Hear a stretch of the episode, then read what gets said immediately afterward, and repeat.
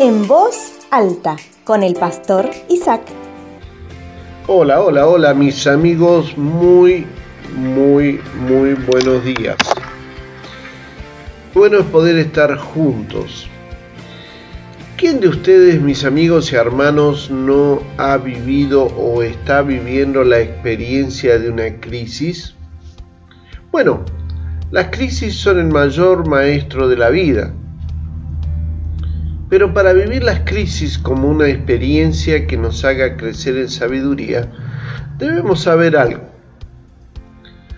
En el libro de la Biblia, en segunda de Corintios, dice, pues todas las promesas de Dios se cumplieron en Cristo con un resonante sí. Y por medio de Cristo nuestro amén, que significa sí, se eleva a Dios para su gloria. Amigos hermanos, no hay problema que supere las promesas de Dios.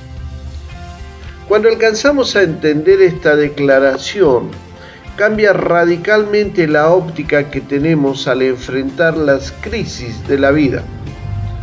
Muchísimas personas se derrumban aún antes de que las crisis lleguen a sus vidas.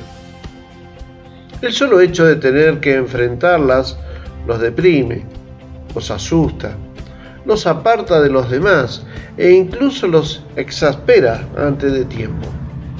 Las crisis, mis amigos, pueden venir por el lado de personas, de enfermedades, familiares, situaciones financieras,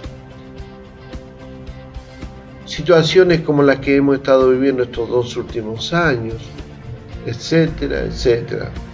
Vemos como muchas de ellas, sin embargo, con una actitud de autosuficiencia, se atreven a solucionar por sus propias cuentas esos conflictos terminando al final agotado y desgastado. Jesús dijo, ¿o qué rey entraría en guerra con otro rey sin primero sentarse con sus consejeros para evaluar si su ejército de 10.000 puede vencer a los 20.000 soldados que marchan contra él? Y si no puede, enviará una delegación para negociar las condiciones de paz mientras el enemigo todavía esté lejos. Lo que quiso sostener o sostuvo Cristo fue la confianza que tenía en su Padre, el dador de la vida. De la misma manera para nosotros esto significa que enfrentar las batallas cotidianas requiere de nuestra parte dependencia más que cualquier experiencia que tengamos. Tenemos que aprender a confiar más en Dios que en nuestra autosuficiencia. Cristo enfrentó los avatares más oscuros con las promesas de que su Padre Dios estaba con él. Mi pregunta en esta jornada, querido amigo y hermano, es, ¿Cuentas con ese fundamento para enfrentar las crisis? Si esta es tu actitud, tienes que caminar tranquilo, porque Él ha demostrado a lo largo de la historia que es fiel y nunca, nunca, nunca va a fallar a sus promesas. Porque sus promesas son sí y amén. Si por el contrario, mis amigos, estás luchando con con tus propias fuerzas, te invito a recapacitar y volverte a Dios, quien es el dador de las promesas.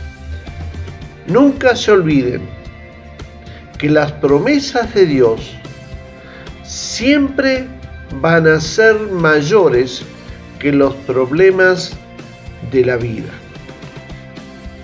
Mis amigos y hermanos, reflexionen. Fíjense en dónde están parados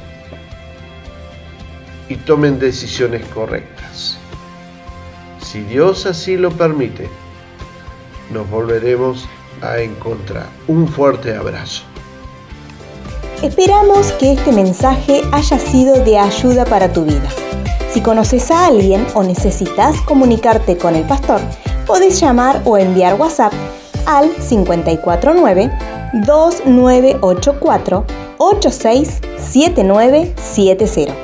También podés escribir a su correo electrónico cercasuyo.gmail.com. Un fuerte abrazo y hasta el próximo encuentro.